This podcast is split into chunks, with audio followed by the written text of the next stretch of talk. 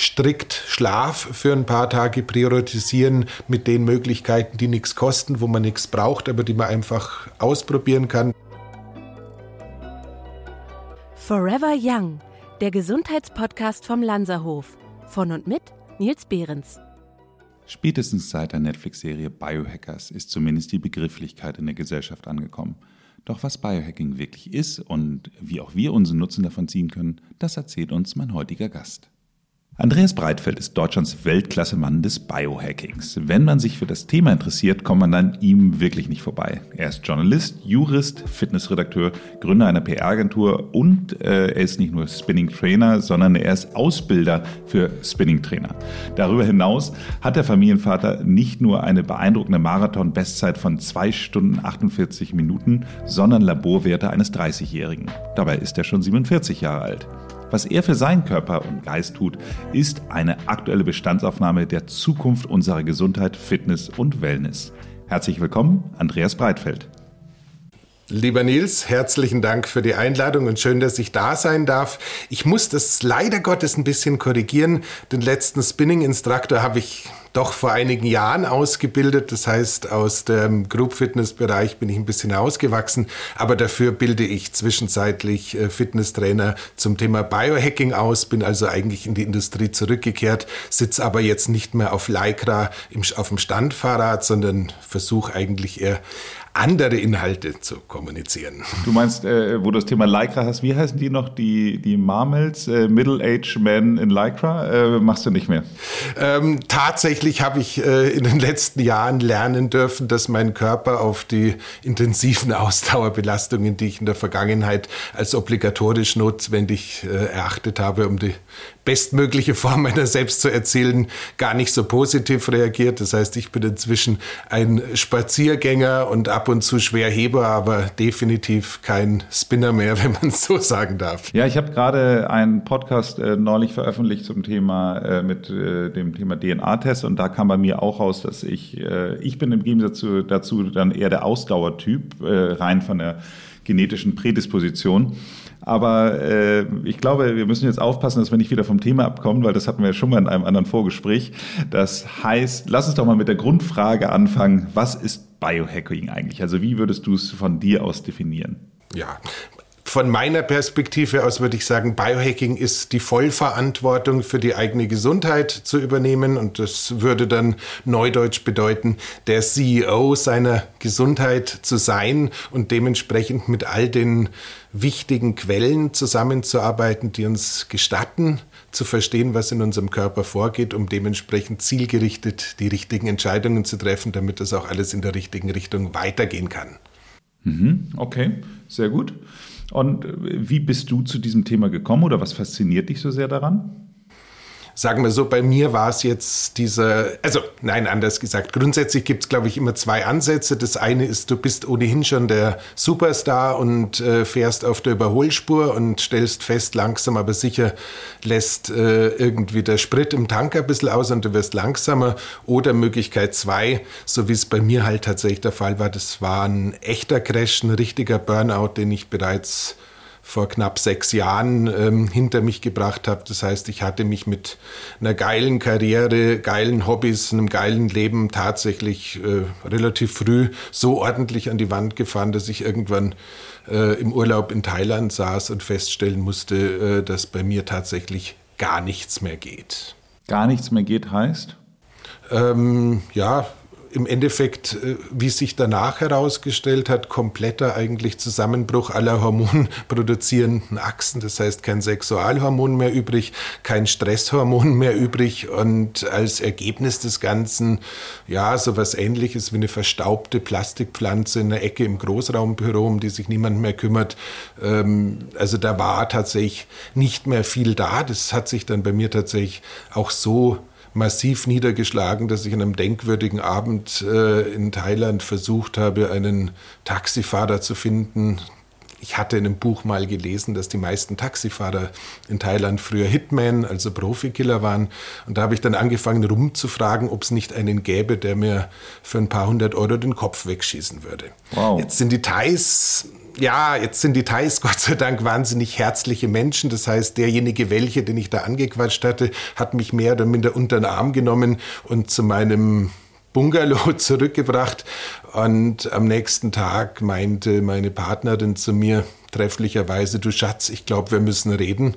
Das heißt, äh, nachdem ich dann am nächsten Tag so im Endeffekt meinen vermutlich letzten schweren Kater meines Lebens hinter mich gebracht hatte, ähm, saß ich eben da und habe äh, angefangen, erstens mal tatsächlich so in mich reinzuspüren und festzustellen, dass einfach tatsächlich wohl offensichtlich nichts mehr geht und habe dann ja, basierend auf 20 Jahren Recherchearbeit einfach im Internet mal angefangen, mir anzuschauen, was gibt es da für Blutwerte und dies und jenes, habe Kontakt mit meinem damaligen Arzt per E-Mail aufgenommen und habe dem so mehr oder minder das äh, Desaster geschildert, äh, hatte dann nach diesem denkwürdigen Tag immer noch, ich glaube, ein, zwei Wochen Zeit in Thailand, um mich mit äh, der Theorie sozusagen des Körpers ein bisschen besser auseinanderzusetzen, habe da schon gecheckt, dass vieles, was ich vor gut 20 Jahren bei der Shape als Fitnessredakteur gelernt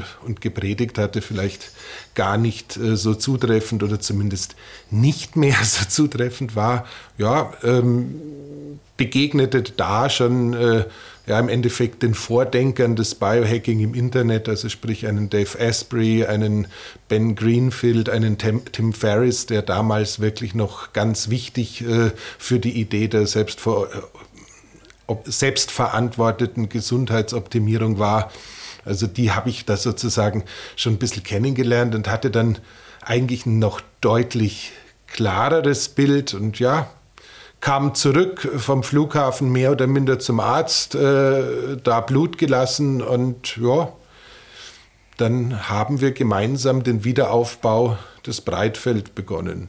Wenn du jetzt sagst, du gehst zum Arzt und, und lässt dir die Blutwerte abnehmen. Ich meine, das haben ja die meisten unserer HörerInnen wahrscheinlich auch schon mal gemacht. So, nichtsdestotrotz, glaube ich, werden sich die meisten nicht unbedingt als Biohacker bezeichnen. Also liest du aus Blutwerten was anderes als das, was der Arzt dir normal interpretiert?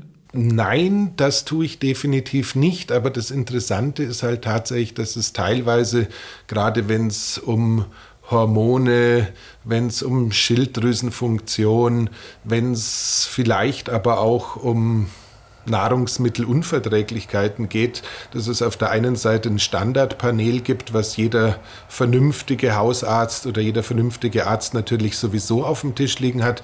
Und teilweise kann es aber halt sein, auch ein bisschen woanders oder ein bisschen tiefer reinzuschauen ähm, auf den Blutwerten. Da glaube ich, gab es nicht sonderlich viel, außer dass man halt ein großes äh, Cortisol, Cortison-Stresspanel quasi mal gemacht hat, was du jetzt normalerweise so nicht zwingenderweise als Anfangs äh, Parameter ansehen würdest, auch dass man sich halt die gesamten äh, Sexualhormone mal ein bisschen tiefer angeschaut hat und halt wirklich gesagt hat, okay, abgesehen von äh, Testosteron, abgesehen vom, vom klassischen, es war halt wirklich überhaupt nichts mehr da, also da in die Richtung ein bisschen vielleicht. Und dann ist es tatsächlich so, dass äh, für mich auch das Thema Stuhlanalyse wirklich äh, sehr, sehr relevant war, weil ähm, mir war Jahre vorher irgendwann mal so im Leben auf der Überholspur aufgefallen, dass ich plötzlich nicht mehr in der Lage war, Weizen gut zu schlucken also gar nicht so sehr gut zu vertragen. Aber ich saß irgendwann mal im Auto, hatte mir an einer Tankstelle so ein Laugengebäck, in Bayern nennen wir es Breze, gekauft und äh, fuhr dann also lustig weiter Richtung Schweiz. Und irgendwann dachte ich so, jetzt essen wir mal, mal, essen mal mal Brezen, wie der Bayer sagen würde. Und äh, kaute und schluckte und stellte fest, da bewegt sich nichts, da bewegt sich nichts nach oben und nichts nach unten. Und es gab... Äh, eine ordentliche Schleimbildung und damit auch so eine gewisse Panikattacke bei 160 auf der Autobahn Richtung Schweiz. Bin dann äh, von der Autobahn an der nächsten Ausfahrt runter, habe eine Tankstelle gefunden, habe da als erstes mal eine halbe ja, 1,5 Liter Flasche stilles Wasser sozusagen geäxt, noch bevor ich sie gekauft hatte und damit sozusagen die Speiseröhre wieder freigebracht. Und äh, so wie das Leben bei mir damals war, habe ich natürlich den korrekten Rückschluss äh, getroffen und hatte künftig immer eine große Flasche Wasser dabei, wenn ich äh, weizenhaltige Produkte gegessen habe. Naja, ähm, dass das dann Gott sei Dank keine tatsächliche Zöliakalie, sonst wäre ich inzwischen tot, äh, sondern einfach nur eine ja, vermittelte äh, Unverträglichkeit gegenüber Weizen beziehungsweise höchstwahrscheinlich doch dem Gluten und höchstwahrscheinlich auch, denn biologische Nahrung hat mich damals auch noch nicht sonderlich interessiert. Vielleicht auch äh, Anasal voll Glyphosat gewesen sein dürfte, was das Ganze mitbefeuert hat, war klar. Aber jedenfalls halfen uns damals diese Stuhldiagnostiken zu sehen, okay, da gibt es eine Menge an äh, ja, Unverträglichkeiten auf der linken Seite und auf der anderen Seite ähm, halt auch da schon sehr früh den Verdacht, dass äh, die Entzündungswerte auch auf dem Darm höchstwahrscheinlich in Richtung dessen gehen, was man vor ja, zehn Jahren, zumindest in der Schulmedizin, in der ich mich damals äh, bewegt hatte, noch als nicht existent äh, bezeichnet hat, nämlich ein Leaky Gut, also sprich einen äh, durchlässigen Darm. Äh, in der Folge, es sollte gar nicht so lang gehen, aber wenn man mich fragt, hat man halt immer das Risiko, dass ich antworte, ähm, war es dann auch so, dass man dann die Schwermetalle angeschaut hat und auch festgestellt hat, dass ich äh, Quecksilber für eine gute ähm, Thermometerfabrik äh, im Körper eingelagert hatte und dass das halt in der Summe tatsächlich diesen systemischen Zusammenbruch äh, mehr oder minder getriggert hat. Ähm, jetzt habe ich immer noch nicht vielleicht den klarsten Sprachfluss, aber wenn man sich vorstellt, äh, dass ich tatsächlich angefangen hatte zu stottern und äh, Schwierigkeiten bei der Satzbildung oder bei der Wortfindung hatte, also das war tatsächlich ein abartiger Zustand, aus dem ich da rauskam. Ähm, in der Summe, um es noch kurz zu Ende zu bringen, waren es sechs bis, sagen wir mal, acht relativ harte Monate mit äh, ein bisschen Hormonersatztherapie Therapie, mit kompletter Nahrungsumstellung, mit immer wieder messen, korrigieren, anpassen. Bis ich Schwermetallausleitung? Schwermetallausleitung, der erste Schlag, Klammer auf, ins, in der Zwischenzeit habe ich die gleiche Prozedur noch drei weitere Male hinter mich gebracht, weil äh, tatsächlich äh, gerade mit dem Quecksilber, äh, Quecksilber ähm, das gar nicht zwingenderweise immer so äh, schnell und rucki geht, wie man im ersten Moment glauben würde. Das heißt, äh, die, meisten, die meisten, die irgendwie mal so ein Schwermetallthema hatten, äh, kommen zum Arzt, äh, man macht die entsprechenden Tests, dann überlegst du, okay, wie geht's weiter? In der Regel ist das ja dann vermutlich überall irgendwie eine Gelattherapie. Ähm, die funktioniert dann in der Regel auch ganz gut, weil man zumindest das äh, freie Schwermetall doch einigermaßen gut gebunden bekommt und dann macht man irgendwie einen Retest und dann fühlt man sich wie ein Superstar, weil angeblich alles schon so viel besser ist. Äh, dann sagt aber der Arzt, jetzt lass uns mal in der Zelle nachschauen und spätestens, wenn dann die Laborberichte aus der Zelle kommen, wird das Ganze wieder ein bisschen unschöner. Ähm, langer Rede, Kurzer Sinn, die erste Schwermetallausleitung mit dem damaligen Arzt war handwerklich sehr okay, hat ja, zehn bis zwölf Infusionen gedauert und äh, danach äh, hatten wir den Eindruck, die Symptome wären deutlich besser. Drei Jahre später habe ich dann den Arzt, mit dem ich zwischenzeitlich arbeite, ähm, getroffen und äh, da dessen Spezialität äh, die Burnout-Prävention und Diagnostik und Behandlung ist, äh, meinte der, als wir uns irgendwie mal im Rahmen von einer sozialen Veranstaltung kennengelernt hatten, er würde gerne noch mal meine Quecksilberwerte anschauen, nachdem er meine Geschichte kannte. Und so begann dann die zweite Ausleitungsrunde, die dann schon mal 24 Infusionen umfasst hat. Ähm, zwischenzeitlich äh, bin ich relativ okay, muss man klar sagen, aber nichtdestotrotz äh, nach gefühlt drei Jahren immer wieder mit dem gleichen Thema habe ich inzwischen ähm, Infusionsflaschen und die entsprechenden Substanzen und die Anschlüsse und die Nadeln bei mir im Lab liegen. Und äh, wenn der Nachmittag sehr langweilig ist, lasse ich die IVs inzwischen bei mir quasi im Lab selber durchlaufen. Ähm, das ist jetzt keine Empfehlung für unsere Hörer. Äh, Mutter Natur hat es recht gut mit mir gemeint. Äh, ich habe äh, Venen wie andere Leute Gartenschläuche. Das heißt, selbst ein zaghafter ähm, Arzthelfer mit Augenklappe hat es noch nie geschafft, da irgendwie daneben zu stecken. Das heißt, ich mache das inzwischen immer noch selbst, äh, sozusagen zum Auffrischen des besseren Zustands, muss aber tatsächlich sagen, das ist ein sehr, sehr, sehr essentielles Thema, dessen äh, Bedeutung ihr ja Gott sei Dank erkannt habt, aber wo ich auch. Also, liebe Hörerinnen, nicht zu Hause nachmachen, kommt in den Lanzerhof und auf gar keinen Fall äh, selbst anfangen, Schwermetallausleitung zu Hause zu machen. Nein, nein, Lass uns mal ganz kurz, entschuldige Andreas, ich möchte mal ganz kurz zum Thema Biohacking noch mal ganz konkret zurückkommen. Du bist ja heute ähm, hast du dich ja nicht nur selbst ähm, gesundheitlich optimiert, sondern hast dich ja so tief in dieses Thema äh, reingearbeitet, dass du ja äh, mittlerweile ein eigenes äh, Biohacking-Labor bei dir zu Hause hast, was wahrscheinlich Geräte von mehr als 80.000 Euro wert hat? Oder wie viel sind es Ein bisschen, ein bisschen mehr. Ich glaube, wir haben nochmal draufgelegt. Also ich glaube, wir sind jetzt schon eher äh, bei den 100.000 und Gott sei Dank ist das Ganze auch nicht äh, bei mir zu Hause, sondern in der Neureuter Straße in München, wo es tatsächlich dieses Breitfeld Biohacking Lab gibt. Das heißt, äh, von der hyperbaren Sauerstoffkammer über die Infrarotkabine, über die hypogonage Lichtbehandlung, das ist zum Beispiel jetzt eines der neuen Themen, die dazugekommen sind, über einen frequenzspezifischen Mikrostrom, über Magnetfeldtherapie, über Rotlichttherapie mit mehreren tausend Watt und äh, bis hin zu ähm, ja, Tageslicht emittierenden äh, Beleuchtungseinrichtungen, nennen wir es mal, ähm, steht da eine ganze Menge schon auch an großen Dingen rum, die man tatsächlich sehr, sehr sinnvoll nutzen und vor allem halt, was so ein bisschen meine Spezialität geworden ist, auch gut miteinander kombinieren kann. Ja, und. Also, äh, das ist ja für mich, entschuldige, wenn ich da nochmal einhacke, das ist so für mich so die typische Panorama-Berichterstattung, die mal so zwischendurch in irgendeinem ich sag mal, Tages-Heute-Journal äh, oder sonst was irgendwie so kommt und wo dann eigentlich die meisten Zuschauerinnen äh, sich das anschauen, einmal Kopfschütteln und denken, dass es ein, ein, ein, ziemlicher Freak wäre. So. Nichtsdestotrotz ähm, ist dieses Thema Biohacking ja irgendwie doch in aller Munde. Deswegen würde mich mal fragen, wer kommt zu dir? Wer nutzt diese Geräte? Würdest du die dann also würdest du die selbst auch als Freaks bezeichnen oder sind das Menschen, die wirklich mit ganz konkreten Problemen, Themen zu dir kommen, ähm, wobei du ihnen hoffentlich auch helfen kannst? Ja, sag mal so, es ist eine tatsächlich relativ äh, breite Spannweite, wenn wir so sagen wollen.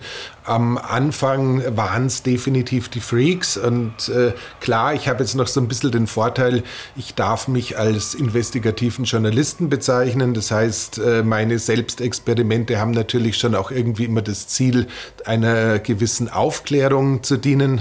Und auf der anderen Seite ist es natürlich schon auch so, dass äh, allein die Tatsache, dass es da Werkzeuge gibt, die halt äh, in der normaler verstandenen äh, Selbstoptimierung nicht ganz so häufig sind. Es, häufig sind es natürlich auch ein Anreiz für Athleten und äh, neben den Athleten eigentlich in erster Linie auch für Athletenberater, also sprich Spielerbetreuer, gerade auch aus dem Eishockey oder aus dem Fußballbereich, um mal zwei so halbwegs bekannte Sportarten zu nennen, wo es dann in erster Linie darum geht, äh, ganz gezielt über kleine Veränderungen oder vielleicht halt auch mal über die Anschaffung eines größeren Geräts wirklich äh, das eine oder andere detaillierte Übel anzugehen. Nichtsdestotrotz, wenn ich mir äh, mein Buchungsportal vor Beginn äh, der Pandemie anschaue, dann waren natürlich 60 Prozent äh, schon immer noch sozusagen die Touristen, die sich gerne mal für drei Stunden ins Lab eingemietet haben, um einfach mal zu sehen, was gibt's da so, wie fühlt sich das an.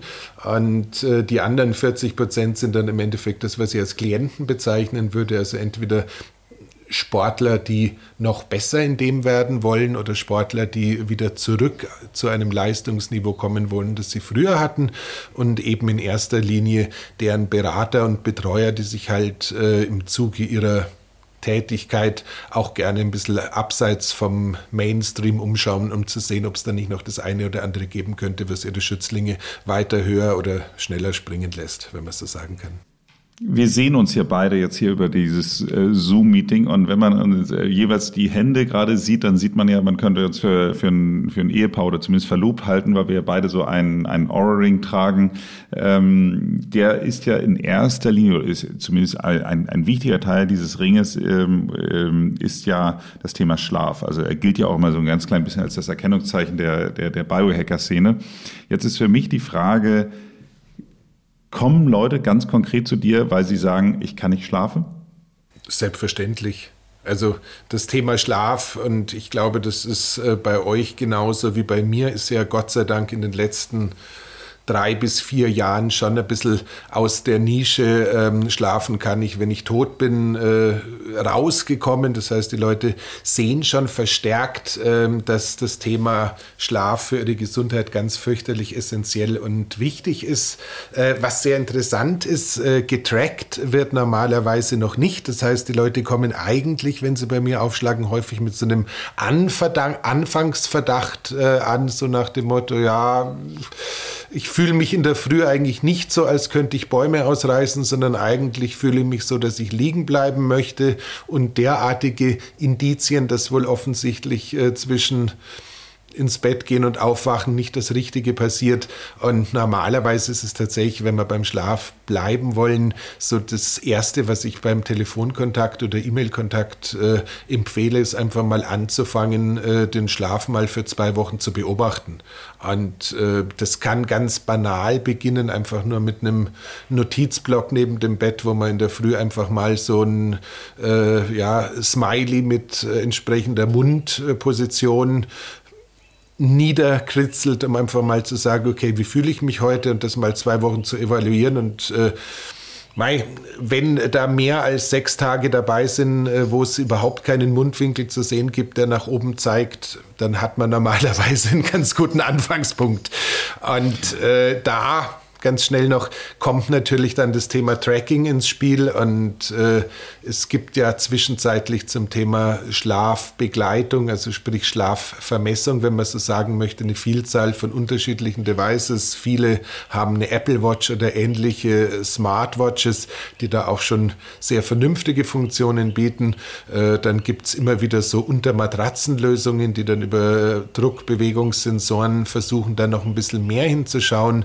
Dann gibt es immer wieder ähm, Bluetooth-Sensoren, die komplett ohne jede eigene Technik auskommen. Und last but not least äh, sozusagen dieses Erkennungszeichen, den, den Aura-Ring, der eine tatsächlich EKG-genaue ähm, Vermessung der Herzaktivität auch im Schlaf gewährleistet und damit tatsächlich eine sehr schöne Baseline bildet für das, was äh, man danach tut oder nicht tut, weil so wie ich beim äh, Umgang mit Supplementen äh, gerne mal sage, erst messen, dann futtern, ist es natürlich auch so, auch hier so, wenn du den Schlaf optimieren möchtest, musst du erst mal eine einigermaßen vernünftige Baseline finden und erst mal wissen, was ist eigentlich los bei mir. Wenn du jetzt dir vorstellst, du wärst so ein DJ und hast du dein Equalizer-Pult so vor dir. Und du hast so verschiedene Regler, die du dann da ähm, bewegen kannst. Du hast ja schon so gesagt, du wärst jetzt CEO deiner Gesundheit, aber wenn wir jetzt mal sagen, du bist jetzt so, äh, setz dich jetzt mal wirklich ins Cockpit deiner Gesundheit. So, ähm, was, was sind die Bezeichnungen, die auf diesen Reglern draufstehen? Also ähm, ich sage jetzt mal, ein Regler kann das Thema Schlaf grundsätzlich sein, aber äh, äh, darüber hinaus gibt es ja viel, viel mehr Sachen, an denen man justieren kann. Ähm, Licht, ähm, Sport, Ernährung, I don't know. Also was, was wären so für dich, sage ich mal, sowas als, als, als Master-DJ, wir sitzen hier beide mit unseren Kopfhörern, ähm, quasi die, die Regler an deinem Pult, wo du sagen würdest, das sind so die typischsten Regler, als, an die du als Biohacker deine Justierung vornimmst? Ähm, tatsächlich dürfte es so sein, dass wenn wir das Ganze wie eine Pyramide uns vorstellen, dann dürfte der Schlaf aktuell schon fürchterlich weit oben stehen, weil, äh, wie wir inzwischen alle gelernt haben, finden ja die Entgiftungs- und Wiederherstellungsprozesse, die regenerativen Prozesse und ganz viel anderes eben in der Zeit äh, statt, in der wir ja idealerweise flach und mit geschlossenen Augen tief atmen. Das heißt, äh, Schlaf ist schon die regenerative Kraft, aber natürlich ist all das, was du gesagt hast und noch viel mehr sind sozusagen äh, die Regler, die die ähm, Lautstärke oder die Effizienz des Schlafs bestimmen. Wenn wir beispielsweise das Thema elektromagnetische Felder anschauen, ähm, da kannst du quasi überall hinschauen und hast überall wahnsinnig spannende ähm, Faktoren. Das kann beginnen mit der Lichtgesundheit, das heißt äh, unabhängig äh, von allem anderen ist einfach allein schon mal ein bisschen Sonnenlichtexposition, gerade wenn die Sonne scheint, etwas, was uns in ganz vielerlei Hinsicht hilft. Ähm, das Sonnenlicht äh, stoppt im ersten Moment die Melatoninproduktion, die ja sehr, sehr wichtig für Schlaf, Regeneration und wahrscheinlich auch noch ganz viel anderes in unserem Körper ist, wie wir inzwischen lernen. Ähm, wenn du das Licht gezielt und früh genug einsetzt, dann kannst du dir auch sicher sein, dass du am Abend entsprechend auch wieder zu deinem Schlaf zurückfinden wirst.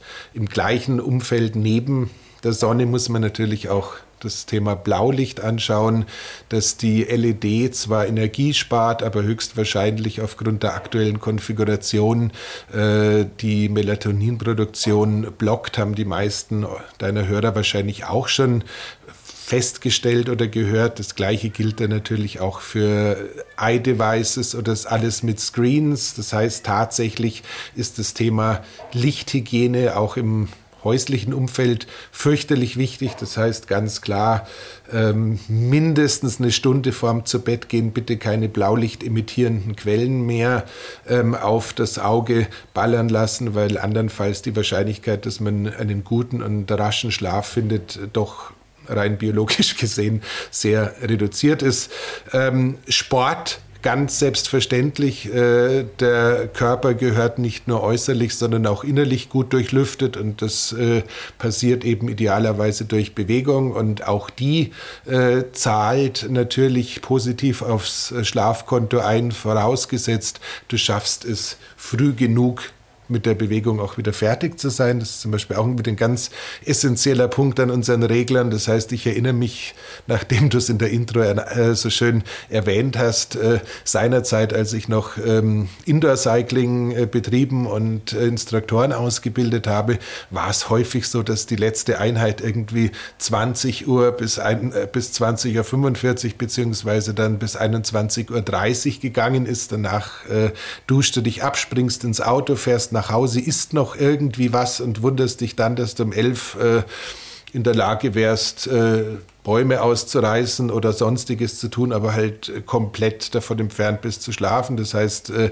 zu intensives Training, äh, gefühlt äh, weniger als drei Stunden vorm zu Bett gehen, ist zum Beispiel super kontraproduktiv für einen guten Schlaf, weil einfach da auch wieder Stresshormone ausgeschüttet und Pipapo werden. Das wäre so ein aber, Thema. Aber interessanterweise, äh, Entschuldigung, wenn ich da ganz kurz einhake, das fand ich ganz interessant, weil, wie gesagt, ich, ich track das ja auch alles. Ähm, und äh, bei mir war das sogar vor Corona, habe ich immer Montagabend so um 20 Uhr noch eine Yogastunde gemacht. So und da denke, würde man ja normalerweise auch denken, dass Yoga ja wahnsinnig entspannt und gut ist und gerade mit dieser Ruhephase zum Schluss und allem drum und dran. Nichtsdestotrotz habe ich dann wirklich in meinem meinem Schlaftracking gesehen, dass ich jede Montagnacht, also von Montag auf Dienstag, signifikant schlechter geschlafen habe als als an den anderen Tagen. Also selbst selbst so etwas, was man denken würde also es kommt natürlich auch immer auf die Art des Yogas wahrscheinlich an, aber nichtsdestotrotz scheint diese Aktivierung für mich dann doch auch noch zu spät gewesen zu sein, als dass ich dann,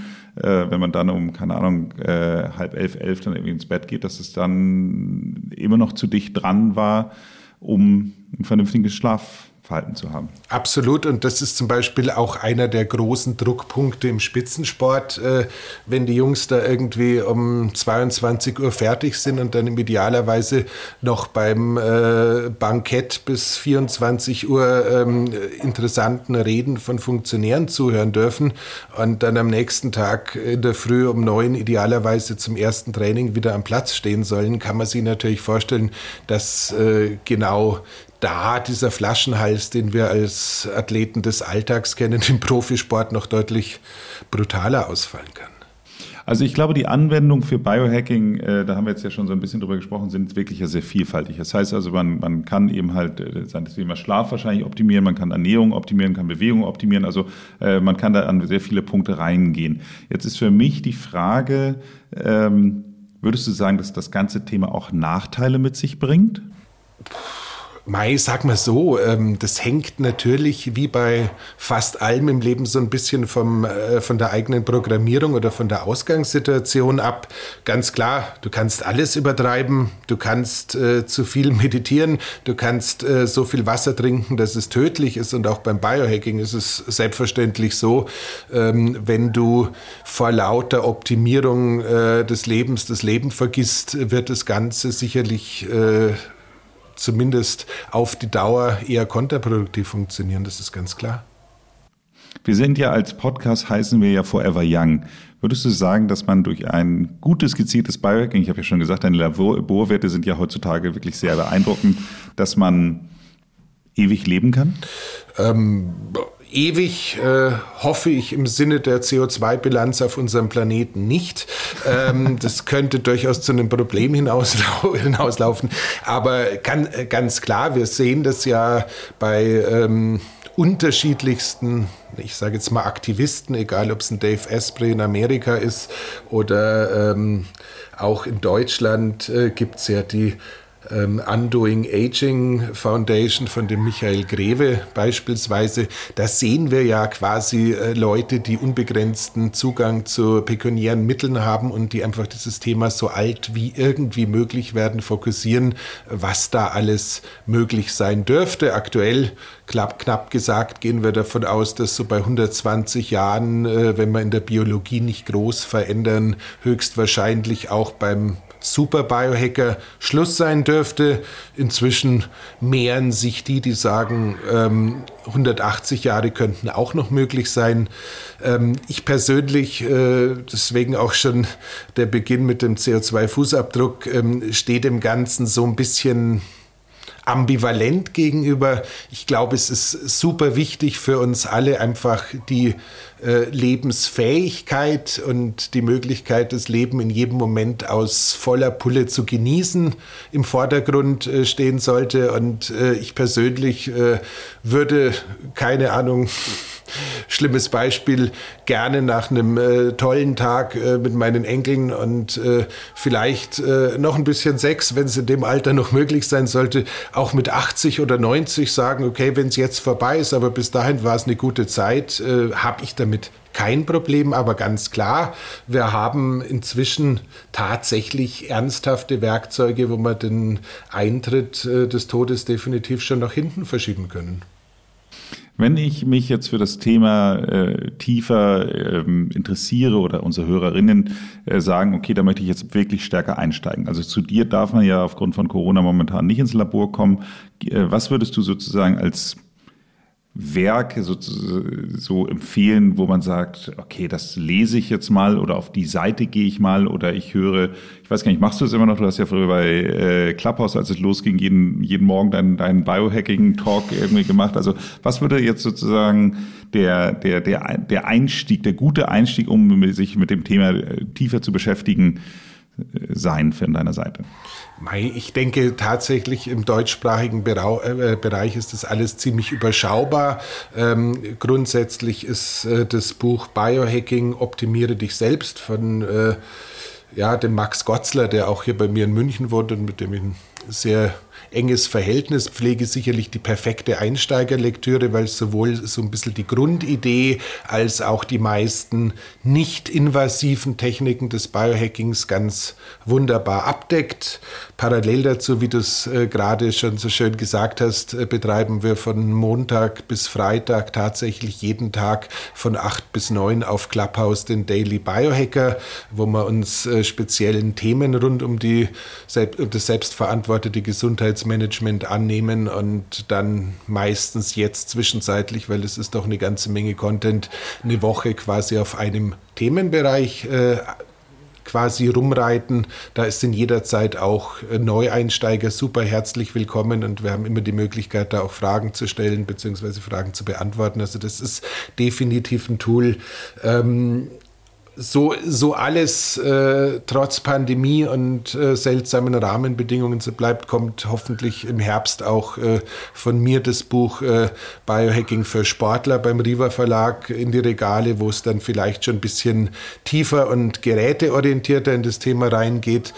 Ähm, sonst, äh, ja, im Endeffekt, ich freue mich tatsächlich immer sehr ähm, über den Austausch über Instagram. Das ist nun, weiß Gott, nicht das äh, intelligenteste Medium, muss man sagen, aber teilweise ist eben diese bildbasierende Kommunikation schon auch sehr spannend und ich versuche da auch unter Breitfeld-Biohacking zumindest halbwegs regelmäßig neuen Content oder Erinnerungen an altes Wissen hochzuladen, um den äh, geneigten Interessenten und Interessentinnen da auch so ein bisschen Background zu geben.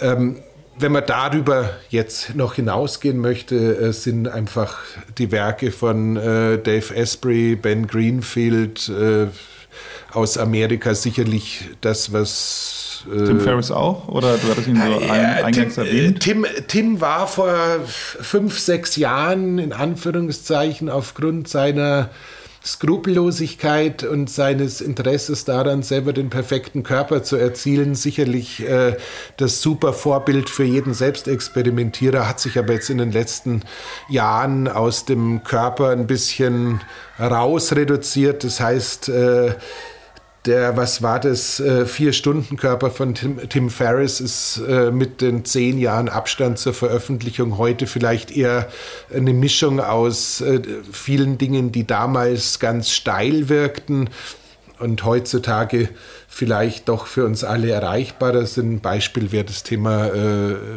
CGM, also Blutzuckerdauermessung mit irgendwelchen Sensoren.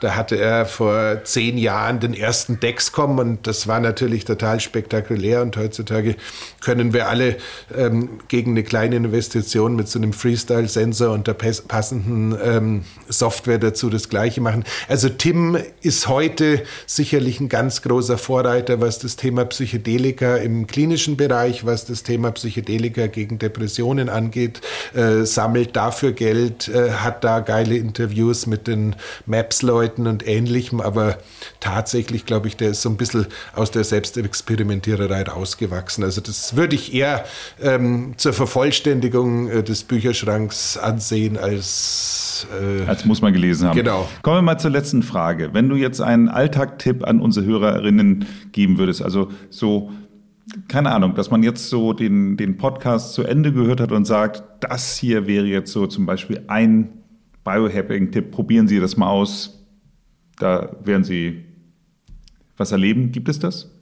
Äh, da gibt es da gibt's viel zu viele, um ehrlich zu sein. Also ich würde sagen, lass uns zwei anfassen. So viel Zeit haben wir. Ähm, auf der linken Seite würde ich wirklich sagen, mal strikt Schlaf für ein paar Tage priorisieren mit den Möglichkeiten, die nichts kosten, wo man nichts braucht, aber die man einfach ausprobieren kann. Das heißt, einfach mal schauen, okay, drei Stunden vorm zu Bett gehen spätestens die Gabel weggelegt haben, eine Stunde oder zwei vor zu Bett gehen, im Idealfall äh, keine Devices mehr, dann im Schlafzimmer wirklich nichts, was funkt oder strahlt oder sonstiges äh, tun kann. Dazu im Schlafzimmer dunkel und kalt und wenn man noch einen Fernseher im Schlafzimmer haben sollte, dann steckt man den bitte aus, weil der äh, sonst immer noch genügend funkt und strahlt. Das heißt, allein mit diesen Mechanismen und äh, weil äh, der Beginn einer guten Nacht ein guter Morgen ist, einem schönen Glas mit Wasser mit ein bisschen Salz drin, in der Früh zum Aufstehen neben's Bett gestellt am Abend. Wenn du allein diese kleinen Minischritte mal für eine Woche machst, wirst du schon feststellen, äh, dass du deutlich besser in den nächsten Tag startest und damit schon unheimlich viel erreichen kannst. Und, Darf ich äh, konkret zwei Fragen? Also logisch. Welche, Temper welche Temperatur und wie viel Salz in wie viel Wasser? Ähm, da, beim, beim Salz auf wie viel Wasser ist es, hängt natürlich ein bisschen von der Salzqualität ab. Der gute Biohacker mag ja leider Gottes kein Meersalz mehr wegen der Mikropartikel. Das heißt, wenn du dir so ein Luxus-Himalaya-Salz oder sowas äh, gönnen möchtest, da tut sicherlich ein Teelöffel auf einen halben Liter Wasser und äh, das ist auch so ungefähr die Menge. Das muss nicht schmecken, als hätte man irgendwie gerade vor das Tote Meer auszusüffeln. Es geht da wirklich nur um eine leichte Remineralisierung und vielleicht auch äh, ein bisschen einen Tritt äh, für die Nebennieren, damit die halt entsprechend auch die guten äh, Stresshormone so ein bisschen freisetzen, damit man in der Früh auch wach werden darf. Ähm, also das dazu äh, grundsätzlich. Temperatur. Tem Tem Temperatur, Temperatur boah, ja, äh, es hieß früher immer so zwischen 14 und 18 Grad. Zwischenzeitlich haben sie festgestellt, wenn den Leuten zu kalt ist oder wenn man es technisch einfach auch nicht umsetzen kann, weil Klimaanlage ist ja auch nicht so der Wahnsinn. Also ich würde tatsächlich so die 18 Grad als Goldstandard heutzutage empfehlen und die sind auch meistens irgendwie noch darstellbar aus dem Hochsommer. Wunderbar. Dann herzlichen Dank für das Gespräch und hoffentlich bis bald. Das wünsche ich mir auch sehr. In diesem Sinne, vielen lieben Dank. Wenn du auf ein Tracking-Device, wenn du nur noch ein einziges behalten dürftest, welches wäre das? Also auf was möchtest du technisch gesehen in Sachen Tracking nicht verzichten? Ja, da bleibt mir leider nichts anderes, als wieder den Ohrring ähm, auszupacken. Ist auch tatsächlich der einzige Tracker, den ich selber noch täglich äh, verwende. Hat Ihnen diese Folge gefallen? Dann hören Sie sich doch auch mal die Folge Nummer 44 an. Da sprechen wir mit Professor Dr. Christian Montag darüber, was das Smartphone mit unserer Psyche macht. Und beim nächsten Mal geht es auch um die Psychologie. Wir sprechen mit Dr. Leon Winscheid darüber, wie wir uns besser fühlen können. Abonnieren Sie diesen Podcast, damit Sie keine Folge verpassen.